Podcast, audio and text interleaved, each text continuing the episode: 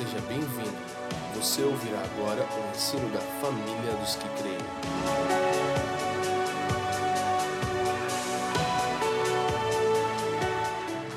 Amém. Glória a Jesus. Dê um sorriso para o irmão do lado e fala com ele: Jesus é muito bom. Eu estou meio gripado, então vou começar igualzinho carro mil, a gás, cinco passageiros com bagageiro lotado, subindo uma ladeira, mas eu prometo que daqui a pouquinho eu embalo. Amém? Como o Leandro já disse, nós somos amigos, né? Eu amo, amo ele, amo a Fran, tantos irmãos que a gente já conhece aqui, Bruno, esposa, né? E é muito bom, muito bom a gente estar em família, é muito bom a gente saber aquilo que o Senhor está fazendo, né? Eu sempre digo que quando você acha que você é o último gás da Coca-Cola, o Senhor te apresenta uma Isabel por aí, para você saber que não é só você que está carregando algo dos céus, né? Existe alguém também carregando algo de Deus, amém? Isso é muito importante. Então a gente está ali em Patinga fazendo muita coisa, é, debaixo de muito temor e direcionado pelo Senhor, e a gente tem procurado, procurado muito mesmo, servir a nossa cidade. Nós temos uma frase que, se a gente usar a rua como púlpito, Deus vai nos entregar a cidade como igreja. E a gente tem caminhado com essa palavra já há 10 anos. E a gente tem lutado, lutado para realmente levar o evangelho para fora das quatro paredes. E a gente tem feito algumas coisas, né? Por exemplo, todos os dias nós servimos café da manhã no hospital. De 5 da manhã a 8 da manhã. Então as pessoas que chegam para ser internadas ou que vão acompanhar os internos, eles recebem esse café da manhã e a gente ministra para eles acerca do pão da vida. E já são seis anos sem parar. A gente tentou parar um tempo aí por causa de uma crise, né? E aí o secretário de saúde da cidade me ligou e disse assim: se for o problema dinheiro, né, a gente vai liberar uma, uma, uma verba da prefeitura para esse café não parar. Né? Os médicos disseram, por favor, cadê os irmãos que servem café no hospital? Quando eles estão aqui, acontece algo tremendo. Então nós estamos ali já há seis anos trabalhando. Nós é, vamos completar agora sete anos que uma vez por ano nós fechamos a nossa casa, fechamos a igreja e o projeto começou chamando a igreja fechou. E aí a gente espalhou um monte de outdoor para a cidade, né?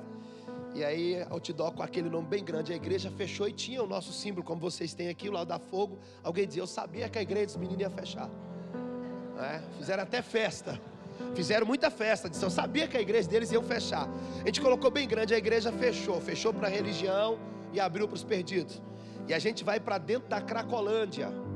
A Cracolândia na nossa cidade é um pátio gigante que quem não é viciado é traficante. Né? E a gente fica 21 dias dentro da Cracolândia sem sair. Né? A gente aluga uma tenda para mil, duas mil pessoas. Tem um container onde eu durmo os 21 dias. Eu fico ali tendo contato com a galera.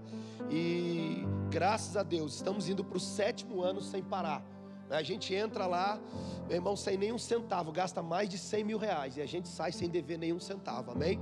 Porque a gente quer que para onde Deus aponta, Ele paga a conta.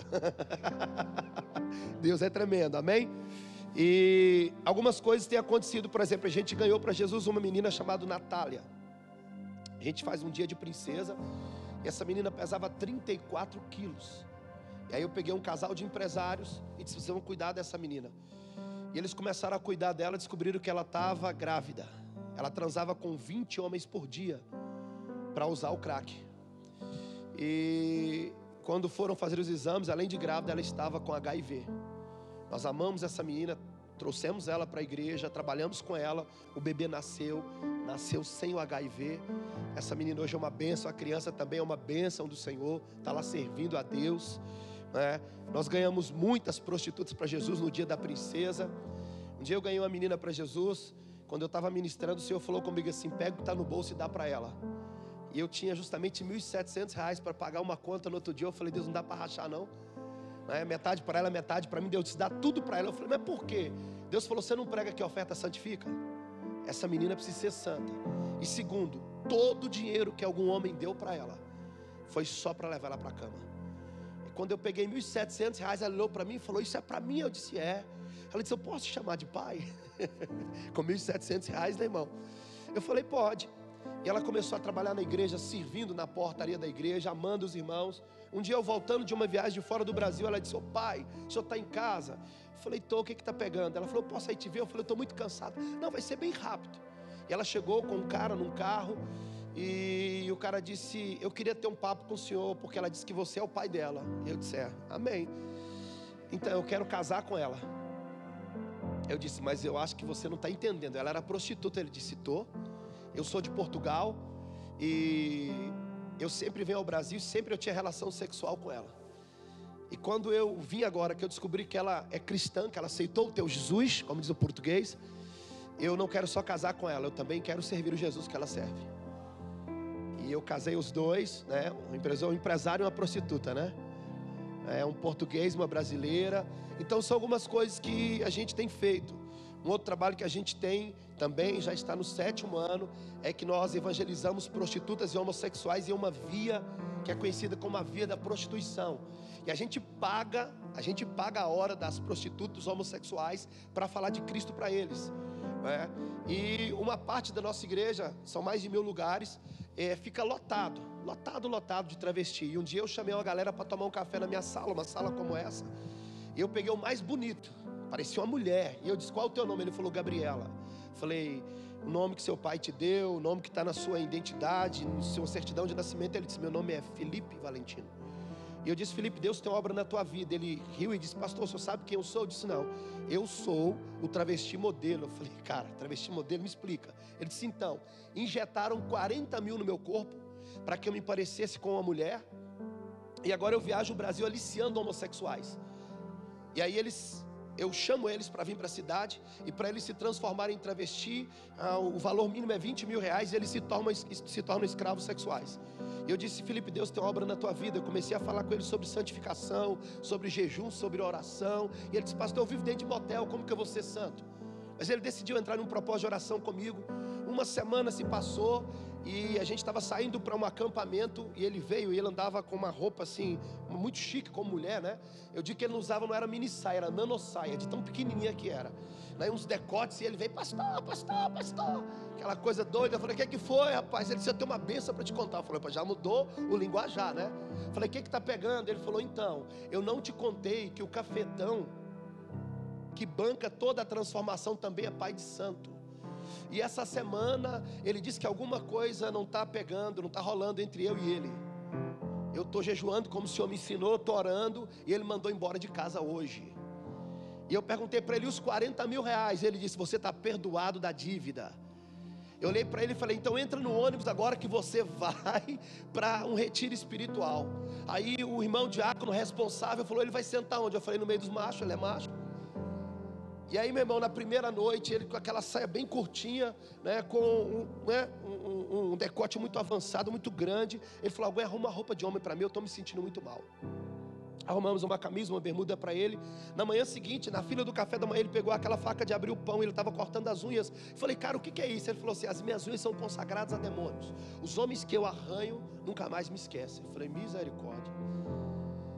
À tardezinha ele falou: arruma alguém para cortar o meu cabelo, cara, que o meu cabelo também é consagrado a demônios. Cortamos o cabelo dele. Resumindo, ele aceitou a Cristo naquele, naquele retiro.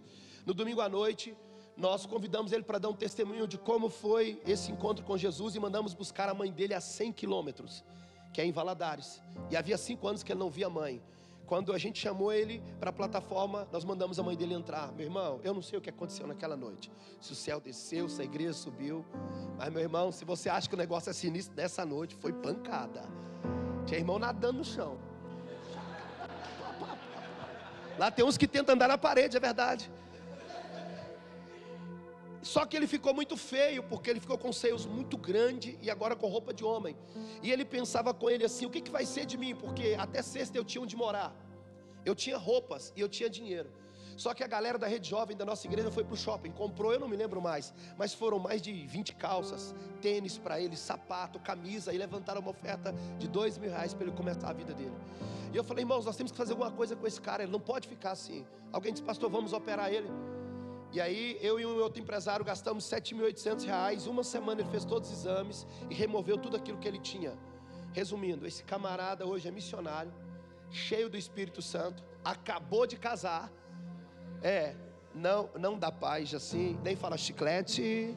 É, é crente, crente mesmo até o tutano. Amém? E ele tem ganhado muita gente para Jesus. Ele tem sido uma inspiração e depois dele já operamos outras pessoas, amém? Bom, em paralelo a isso, agora já tem dois anos que eu cuido de 24 crianças numa cidade chamada Varanasi, na Índia. Eu tive que sair fugido da Índia porque eu levantei 5 mil dólares debaixo de uma palavra de Deus, peguei um avião e fui parar nessa cidade e reuni 400 pastores que queriam deixar o ministério. E eu comecei a falar do amor de Cristo. Alguns desses pastores andaram 24 horas a pé para comer carne, e não era, meu irmão, boi, porque boi lá é Deus, comer frango. Eu fiz uma cruzada para duas mil pessoas que deu quatro mil pessoas, e então tentaram me pegar né? mas eu fugi. Deus foi muito bom comigo e eu me apaixonei por um orfanato que nós temos hoje 24 crianças. E entre elas, nós temos uma menina que ela foi levada para o orfanato porque não encontraram manicômio para ela, porque ela arrancou a orelha de um homem com a boca. E aí vamos trabalhar com essa menina, descobrimos que ela fez isso porque foi estrupada por muitos homens. Hoje ela se chama Mercy. Pensa na menina doce, ela realmente é um resultado de misericórdia de Deus. Nós temos uma outra menina chamada Talita, que ela foi estrupada por mais de 20 homens, jogada em um lixão, e tivemos que comprar ela, porque senão nós não podíamos tirar, ela ia morrer. E hoje ela está lá, vai fazer 18 anos, estamos tentando trazer para o Brasil, e Deus tem feito coisas lindas na Índia. Aí o ano passado eu fui para o Haiti, meu irmão. Me apaixonei pelo Haiti e assumi 820 crianças. Quando eu cheguei no Haiti e vi as crianças comendo barro, eu falei, Deus, isso não pode acontecer. E hoje eu ajudo a cuidar de 800, 820 crianças no Haiti. Acabei de pagar um terreno novo para a nova construção do nosso orfanato lá, porque o orfanato que a gente tem hoje só comporta 400 crianças. Nós temos 420 que ainda estão sem um local. Né? Essas crianças chegam pela manhã, 7 da manhã, e elas só saem à noite. Então elas têm café da manhã, elas têm almoço, janta, café da tarde e ainda levam lanche para casa. E Deus tem feito algo tremendo. E agora eu estou viajando numa correria pelo Brasil novamente para fazer o Natal dessas crianças lá. Né? E Deus tem sido muito bom. É o que eu disse aqui: para onde Deus aponta, Ele paga a conta, amém? Eu e minha casa, nós amamos, amamos, amamos a obra do Senhor. A minha filha Rebeca acabou de voltar né, de uma escola missionária. Ela serviu numa escola durante dois anos no Texas, depois foi para o Haiti.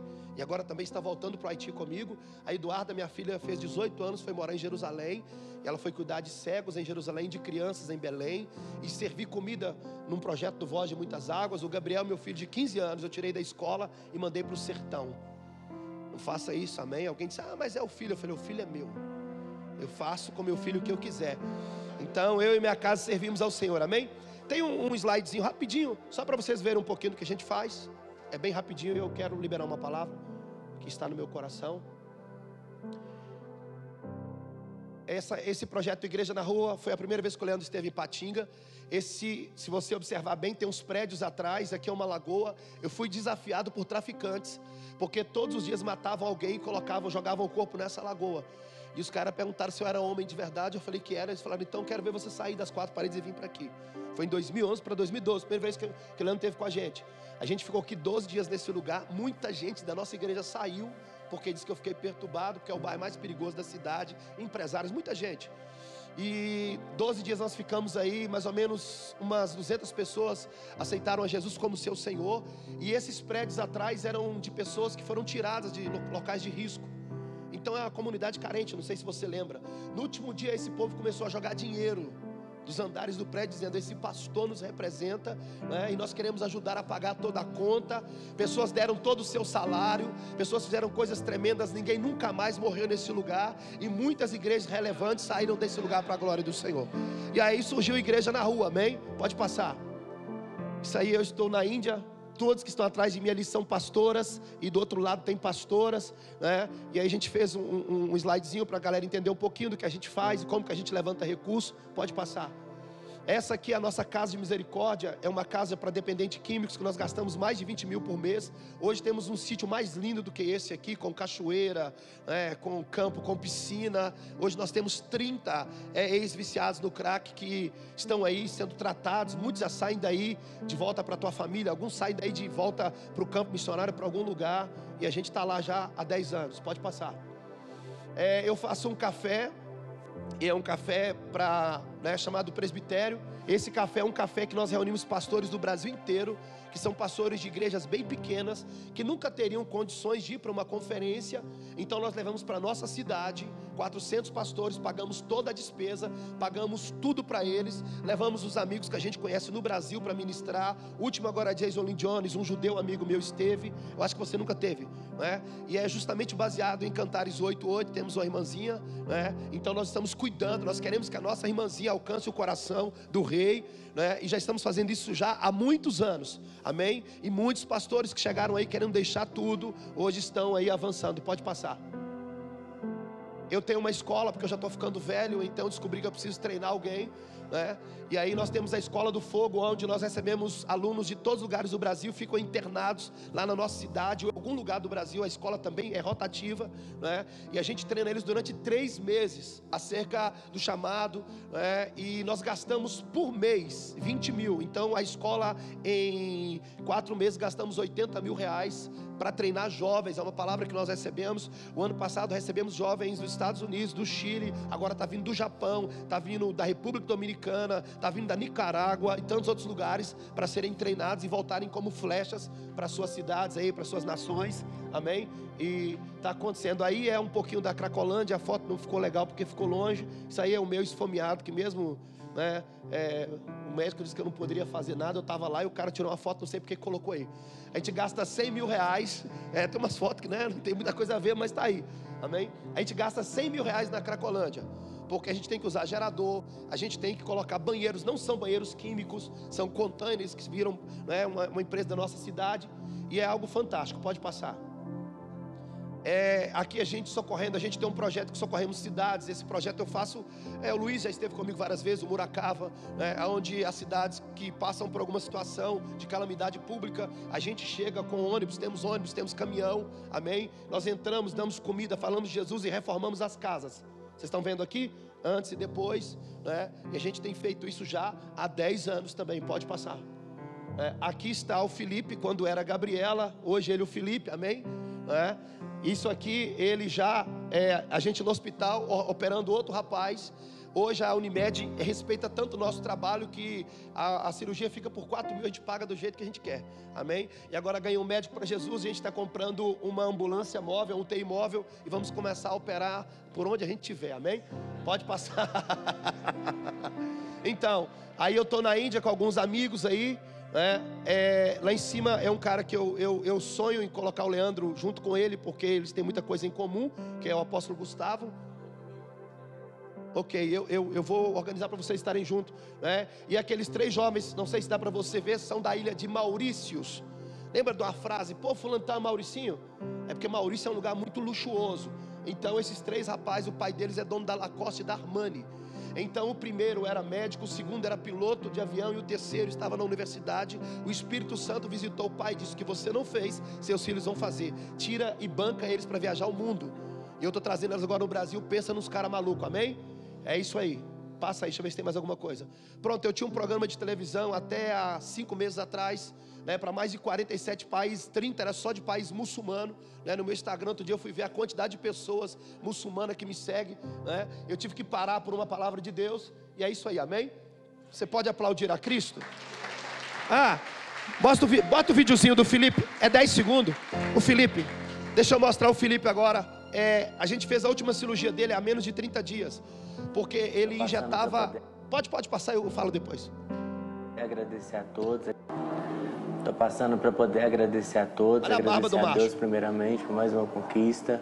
Estou aqui no hospital me recuperando, acabei de sair da cirurgia, a última, se Deus quiser, e tenho motivo de sol para agradecer a Deus. Por isso e outras bênçãos também, inclusive, essa é minha noiva, mais um presente de Deus e cara, Deus tem assim me abençoado de uma forma sobrenatural mesmo. Tenho orado muito. Vocês estão vendo aí a bênção. E obrigado, pastorzão. Obrigado a todo mundo que sempre torceu e torce por mim. Que Deus abençoe a todos. É isso aí. Então, tem, tem na internet. Depois, no final, se você quiser, pode colocar uma dele na internet. Algumas igrejas não gostam. Sim, é, eu acordei com a Globo na porta da minha casa, né, me chamando para ir para a profissão repórter. Deus falou não. Depois o Cabrini, depois é aquela mulher que sempre gosta de levar alguém lá, eu não lembro, Luciana Jimenez. Deus falou chuta que é laço, né? Não vai. então, É, ele acabou de casar dia 18, agora o Felipe, casou no civil, né? E a gente está organizando agora para fazer o casamento dele na igreja, vai ser uma coisa fantástica. E ele passou pela última cirurgia porque ele aplicava silicone de avião entre as nádegas aqui e a coxa. E ele teve que rasgar daqui até aqui para poder sugar aquilo e raspar. Deu tudo certo, a gente conseguiu um médico amigo nosso aí. É melhor ter amigo que ter dinheiro, né, irmão? É, e aí o, o, médico fez o que a gente não conseguiria fazer e ele casou. Então essas camisetas e uns bonés da igreja tá ali fora. Eu estou levantando dinheiro para poder fazer o Natal das crianças no Haiti. Então, é, um outro projeto que eu tinha parado, comecei na África, agora voltei no Haiti. Não, não tenho foto também, mas depois você pode ver no meu Instagram. Nós vamos construir uma casa para um pastor. Amém? Eu sempre sonhei ter uma casa e eu passei muita dificuldade. Quando eu tive a primeira casa, eu ofertei ao Senhor. E agora eu vou construir casas para pastores na África e casa para pastores lá no Haiti. Então já estamos no processo de uma construção, estamos quase terminando. Então eu vou levantar 5 mil dólares, creio, né? através da generosidade dos irmãos, adquirindo camiseta, boné. Amém, meus irmãos? E é isso aí, vamos lá. Eclesiastes capítulo 1, verso 4. Leandro, né, como ele gosta muito de estender uma mensagem, né, né Leandro? É, e na fogo os irmãos é fominha, os irmãos amam o Leandro, né, amam a Fran, amam bem. E teve um dia na Cracolândia que ele pregou até uma e meia da manhã. Aí no outro dia, os pais dos adolescentes vieram e disseram: O que, que fizeram com meus filhos? Chegaram duas horas da manhã em casa e orando. E eu disse: É, um irmão aí, abençoado, que teve pregando.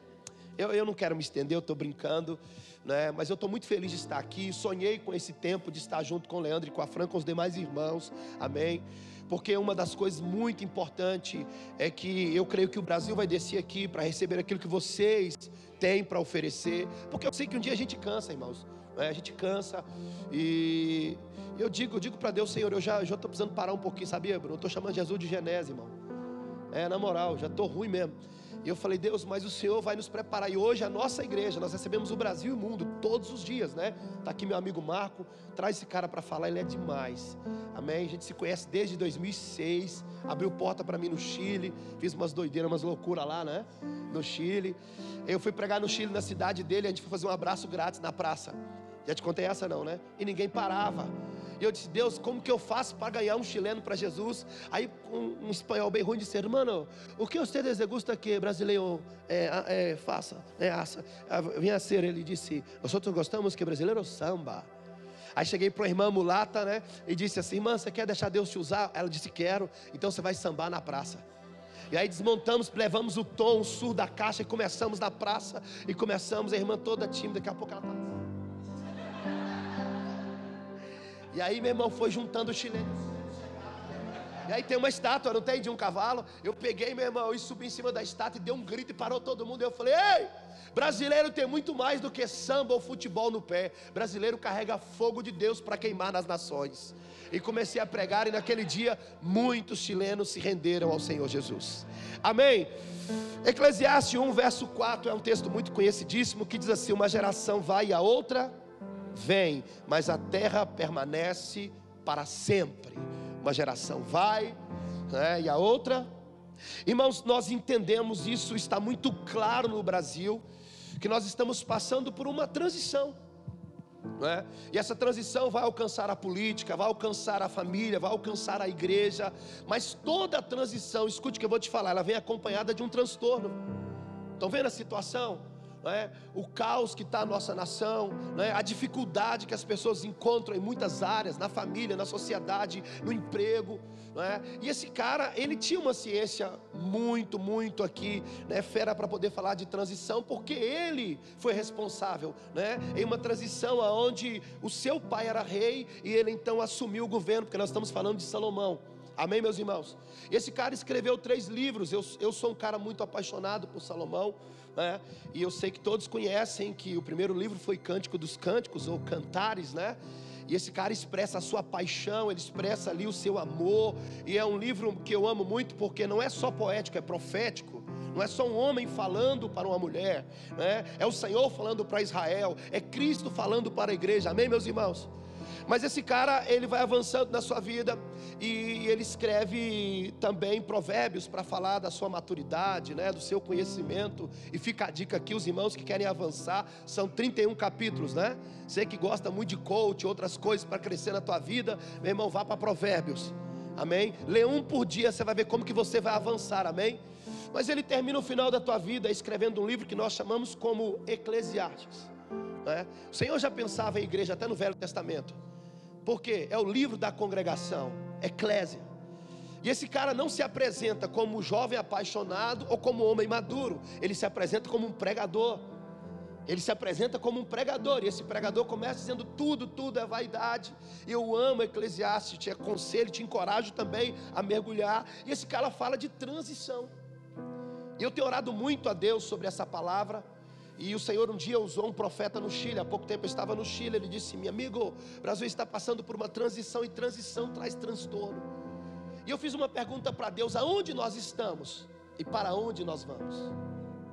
Essa, essa é a questão que está dentro de mim, ela não quer calar, porque eu tenho uma preocupação, meus irmãos. Eu tenho 24 anos que eu caminho com Cristo, eu vi muita coisa acontecer no Brasil, e eu tenho, sabe, orado muito ao Senhor Deus, onde nós estamos como igreja, como família, como nação, e para onde é que nós seremos direcionados.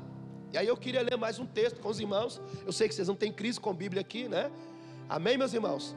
Vamos lá para Jó capítulo 1. Eu não sou um pregador, viu? Eu sou só um encorajador. Amém? Só tem a quarta série primária, fala nós vai, nós vem, e ainda como trem, como mineiro, já viu? Mineiro chega e fala, não tem um trem para comer aí não. Mas vamos lá. Jó capítulo 1. É verdade. É, eu viajo pelo Brasil mundo e os caras dizem, cara, como que vocês são fantásticos, mineiro, né? Ah, não, irmão, não tem um trem aí para a gente comer, não. Né? A gente ama trem, né, meu irmão? Vamos lá, é, por favor. Jó capítulo 1 capítulo 1, verso 4 e verso 5. E os seus filhos faziam banquetes em casa de cada um dos, em seu dia, e enviavam e convidavam as suas três irmãs, e eles comiam e bebiam. Né? E sucedia, pois, que tendo decorrido o turno de dias do seu banquete, enviava Jó e o santificava, e se levantava de madrugada e oferecia holocausto, segundo o número de todos eles. Porque dizia Jó: porventura pecaram os meus filhos, blasfemaram de Deus no seu coração. E assim Jó fazia continuamente. Meus irmãos, eu, eu sempre tive uma crise com o livro de Jó. Eu não sei se já passou isso pela cabeça dos irmãos, mas eu, eu sou aquele crente. Por quê? Para quê? Aonde? Como? Então é mais ou menos assim. Eu dizia, cara, esse livro começa com uma chacina, meu irmão. Esse livro começa com destruição. E aí, quando o Senhor né, começou a me falar acerca de transição, eu comecei a entender com mais clareza o que aconteceu aqui. E eu, eu disse que nós precisamos entender aonde nós estamos e para onde nós vamos. E eu comecei a pegar algumas coisas aqui, meus irmãos, e eu queria de forma rápida mostrar para vocês algumas coisas que aconteciam com os filhos de Jó. A primeira coisa que me chama a atenção é que o texto vai dizer que eles viviam de festas. Viviam de? Parece com os dias de hoje, né?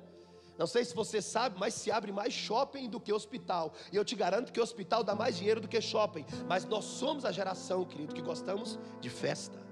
Já observou como que hoje os nossos cultos né, são mais festas do que, na verdade, adoração ao Senhor? Já observou como que a gente tem tentado romantizar o ambiente da igreja? Para poder conseguir com que as pessoas venham. Já observou? A gente tem muitas coisas, muitos apetrechos na igreja local, mas eu estou assustado, por quê? Porque somos uma geração que gostamos de festa. Meu irmão, eu não tenho crise com festa, Deus não tem crise com festa. Eu estou chegando de Israel, o que mais tem em Israel é festa. Mas o meu problema não é a festa, me pergunte qual é. É que o pai não fazia parte delas. Deus não tem crise com festa desde que ele, meu irmão, esteja presente. Teologicamente, biblicamente, não há, não há nada que prove que nos ajuntamentos dos filhos de Jó, o pai estava presente. E eu tenho uma preocupação, cara, eu não quero estar em festa onde o pai não esteja presente. Eu recebo, eu recebo hoje em média de 5 mil convites por mês para poder estar no Brasil. Há poucos dias começaram a me bater num tal de um site aí de fofoca gospel. Dizendo que um pastor exagerado disse que recebia mais de 100 convites por dia. Eu consegui o telefone do irmão liguei e disse: Não, mais 100. Eu devo receber mais de 300 agora, porque o meu Gmail, que é de convite, fecha o mês com mais de 5.700 convites. Não é porque eu sou bom, não é porque eu tenho uma boa palavra, meu irmão, é porque nós entendemos que Deus está levantando pessoas que trazem o Pai para a festa. Sabe, nós precisamos nos preocupar, porque eu não quero fazer parte de um ajuntamento onde tem muita coisa, menos a presença do Pai. E se você for estudar, vai dizer que os filhos se reuniam, mas o Pai não estava presente. Há muita coisa acontecendo no Brasil sem a presença do Pai. Há muita gente cantando, Deus está aqui, eu quero queimar, eu quero enfumaçar, eu quero plantar bananeira, mas o Pai não está presente. Olha, meus irmãos, eu, eu, Valdir, eu, eu tenho orado, eu sou pastor de uma igreja local. Eu digo, Deus, por favor, não nos permita ter reuniões onde o Senhor não esteja presente. Porque faziam muitas festas, muitas festas, mas o Pai não estava presente. Sabe, o mais importante é que Jesus esteja conosco. O mais importante é que tudo que a gente venha fazer, Cristo faça parte que Cristo seja, na verdade, o motivo e a expressão maior dos nossos ajuntamentos. Sabe, eu tenho orado ao Senhor e eu choro pelo meu Brasil, eu choro pela nossa nação. Meus irmãos, esse ano, esse ano, esse ano, em três meses eu passei em 20 estados e 11 países. Em alguns lugares eu disse, Deus, por que, que o Senhor me trouxe a esse lugar? Por que, que eu estou nesse lugar?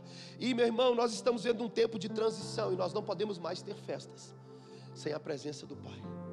Vocês estão aqui? A segunda coisa, Jó tinha que se levantar pela madrugada e oferecer sacrifícios contínuos pelos seus filhos. Sabe qual é o problema? A gente parou de valorizar o sacrifício do pai. Sabe? É como se todos os dias a gente tivesse que mais uma vez matar o cordeiro. Como se mais uma vez todos os dias Cristo tivesse que ir para a cruz. Sabe, meus irmãos, o Leandro fala uma coisa fantástica, eu nunca mais me esqueço disso, que é sobre pastorear o pecado das pessoas. Irmão, ser pastor de uma igreja local é uma coisa fantástica. Entra ano e sai ano, você vai ver pessoas que não mudam. Pessoas que não conseguem entender o valor do sangue que foi derramado. Pessoas que não conseguem entender o preço que foi pago. Pessoas que vêm para a igreja, mas não têm vida transformada. Poucos dias estava falando sobre batismo. E alguém disse, pastor, fulano de tal, ele quer se batizar e não sei o que. Nada, meu irmão. Não, mas o senhor não. Não, meu irmão. Quem crê e for batizado será salvo. Mas e fulano? Eu falei, vai entrar capeta seco e vai sair capeta molhado. Porque na verdade, meu irmão, mergulhar é uma coisa, ter vida transformada é outra. E sabe que nós precisamos entender nesses dias, irmãos? Que nós precisamos falar sobre o sacrifício do Cordeiro. Nós precisamos voltar a falar sobre o poder do sangue de Jesus. Irmãos, quando me converti, eu fumava maconha, cheirava cocaína, né? Eu via Led Zeppelin, tudo quanto é droga, né? Nirvana, Iron Maiden, Pink Floyd. E eu pensava que eu era um cara maluco, meu irmão. E um dia eu entrei na igreja, quando eu vi uma irmã cheia do Espírito Santo, eu falei, Deus, eu quero essa parada. E eu cheguei para a irmã e falei, irmã, como é que eu tenho essa parada? Ela, que é isso, parada? Eu falei, irmão, fumar maconha, mas quem é doido é os crentes.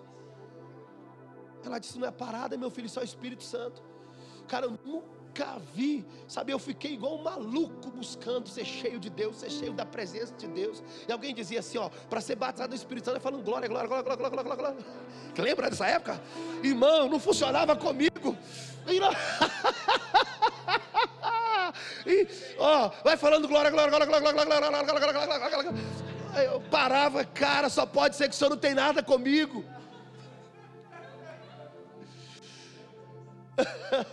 Aí outro dia vai fazer aleluia, aleluia, aleluia, aleluia, aleluia. Falei, cara, não rola comigo, eu não sei o que está acontecendo, mas não desce. Mas eu me lembro que um dia eu fui batizado no Espírito Santo. Meu irmão, eu saí e fui embora carregado para casa. Sabe, daquele dia em diante eu falei, agora eu quero, agora eu já tive uma experiência com o Espírito Santo, agora eu quero expulsar demônio. Que ideia, né? 18 anos, malucão. E um dia eu estava numa vigília pedindo uma experiência com o diabo. Olha, Deus, eu queria expulsar um demônio. Eu queria ver. Não, Deus, eu tenho que fazer uma coisa na minha vida. Aí entrou uma pessoa, Felipe falou comigo assim: ora por mim, porque eles estão me batendo ali fora. Aí eu olhei, a mulher estava normal, não tinha nada. Eu falei, mas quem está te batendo? Eles estão me batendo. Irmão, quando eu pus a mão, a mulher ficou endemoniada. E eu comecei a ficar com o joelho trêmulo. Aí eu queria correr, mas não tinha força. Olhei para aquele demônio igualzinho um cão raivoso e falei: Cara, eu tô com muito medo. eu sou novo na fé. Acabei de ser batizado do Espírito Santo, mas o pastor disse que é só clamar o sangue de Jesus. Irmão, quando eu falei o sangue de Jesus, a mulher deu um grito e caiu. Eu olhei para aquilo e na hora o joelho pararam de tremer, eu já fiquei meio metida forte e eu me, eu me tornei assassino de demônio. Eu caçava lugar para expulsar demônio. Mas, cara, hoje não se fala mais sobre o sangue de Jesus.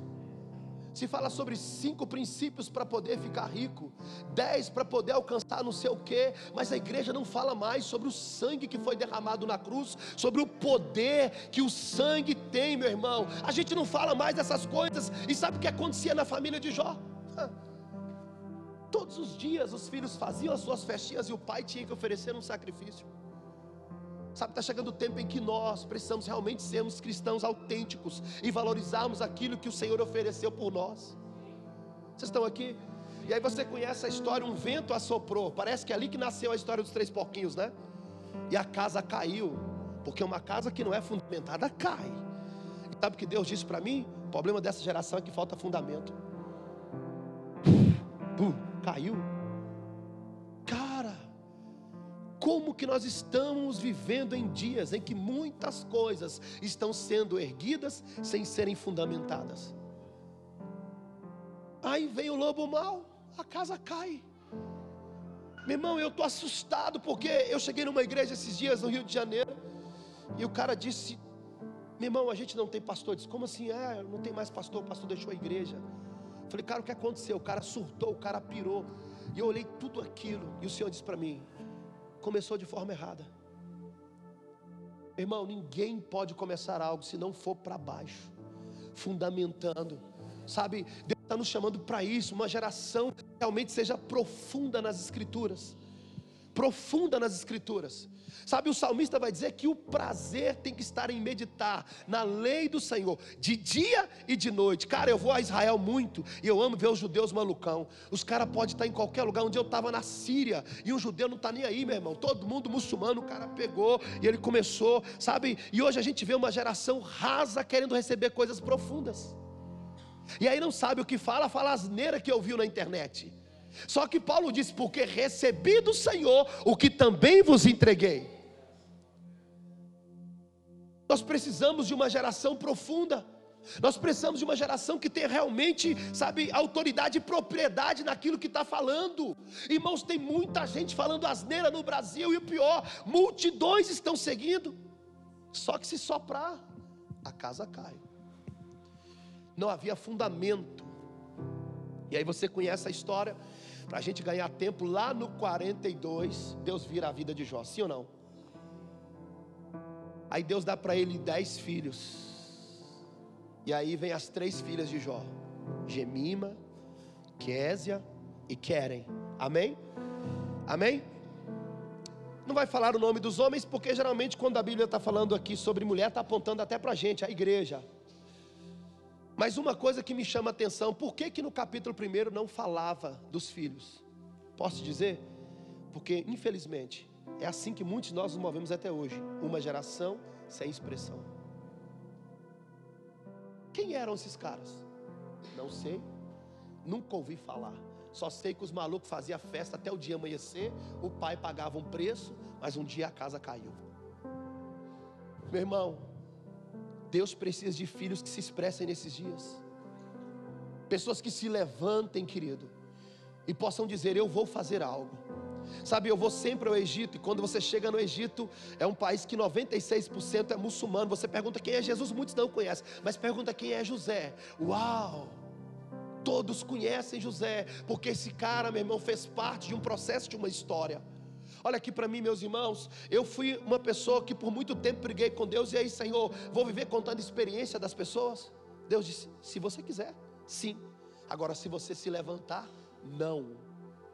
Eu nunca vou me esquecer da primeira palavra profética que eu recebi, que eu ia sair para outras nações. Sabe onde eu estava? Num bairro, meu irmão, no interior, sabe, num lugarzinho bem feio, e eu não tinha um vale transporte para sair para o outro lugar. Mas naquele dia eu falei: Deus vai mudar a minha história. Sabe quantas nações eu tenho passado? 55 nações pregando o Evangelho. Olha aqui para mim. Deus não te chamou para se assentar numa cadeira com a cara de maracujá azedo, parecendo que foi batizado num pote de vinagre. Ei, Deus te chamou para se expressar como um filho. Deus te chamou você ter uma identidade, você é autêntico. E deixa eu te entregar aqui uma coisa: o que você tem, ninguém tem. Se você não, não levantar para liberar alguma coisa, vai faltar aí fora. Sabe, irmãos, eu amo, eu amo. Eu estou às vezes em conferência com os meus amigos que falam muito melhor do que eu, que tem uma expressão muito mais poderosa do que a minha. Há poucos dias atrás me colocaram numa conferência com 4.500 pastores. Falei, o que, que eu vou fazer aqui? O Senhor disse: fala da paixão que você tem. E eu me lembro que eu fui muito afrontado nisso, daquela reunião, aquele comigo, eu falei, amor, ore por mim, porque eu estou me sentindo mal, eu não tenho nada para oferecer aqui. E eu lembro que quando eu subi naquela plataforma, um ambiente de glória tomou aquele lugar, e a glória do Senhor veio, e eu consegui falar 20 minutos, e eu não conseguia mais, meus irmãos, e aquele povo foi chorando, chorando, chorando, e o Senhor disse: Você é uma carta viva. Deus está cansado desse lance de todo mundo que tem a mensagem bonitinha, sabe, a mensagem bem pontuadinha, aquela coisa organizadinha. Nada contra isso, amém? Mas por favor, olha para mim, deixa alguém te ler, se torne uma carta viva, meu irmão. Você tem algo muito glorioso, você tem algo muito poderoso, e é só você que tem. Sabe, eu cheguei no Japão para pregar. E aí, quando eu cheguei no Japão, meu irmão, menino da, do interior de Minas Gerais, Brunão. Aí o primeiro cara que vai pregar, Alguém diz assim: doutor e bacharel em divindade, o Satanás assoprou no meu ouvido, e você tem a quarta série primária e mora lá no interior de Minas Gerais. Veio o segundo, meu irmão, era doutor e não sei o que. Quando chegou a minha hora, o cara disse: Olha, infelizmente os doutores ocuparam o tempo, então o pastor do interior de Minas Gerais vai ter só 20 minutos. Quando eu subi naquela plataforma, eu fiz uma oração e disse: O Senhor me chamou no Japão só para falar que eu sou Mobral só para dizer que eu sou analfabeto, Deus. O que, que eu vou fazer aqui? E eu li aquele texto, então Jesus chorou, e eu nunca mais consegui falar sobre o que eu falei naquele dia, mas Deus me deu uma palavra e disse: Fala para o Japão o que sai dos meus olhos. Eu lembro quando eu desci, havia muitas nações dizendo, cara, como que eu faço para te levar no meu país? Como que eu faço para que você. E meu irmão, olha aqui para mim, alguém precisa de você. Ninguém sabia quem eram os dez primeiros filhos, sabe por quê? Os caras estavam muito mais preocupados com festas. Uma geração que só comia, uma geração que só servia banquete, meus irmãos, olha para aqui em nome de Jesus. Nós precisamos desconectar um pouquinho desse lance, sabe, festivo do Brasil e começar a chorar e começar a rasgar o céu, dizer: Deus muda a minha nação, Deus muda, Senhor, faz algo, Deus estabelece o teu reino. Sabe, eu estou com uma preocupação no meu coração essa semana. Todo mundo focado em Bolsonaro.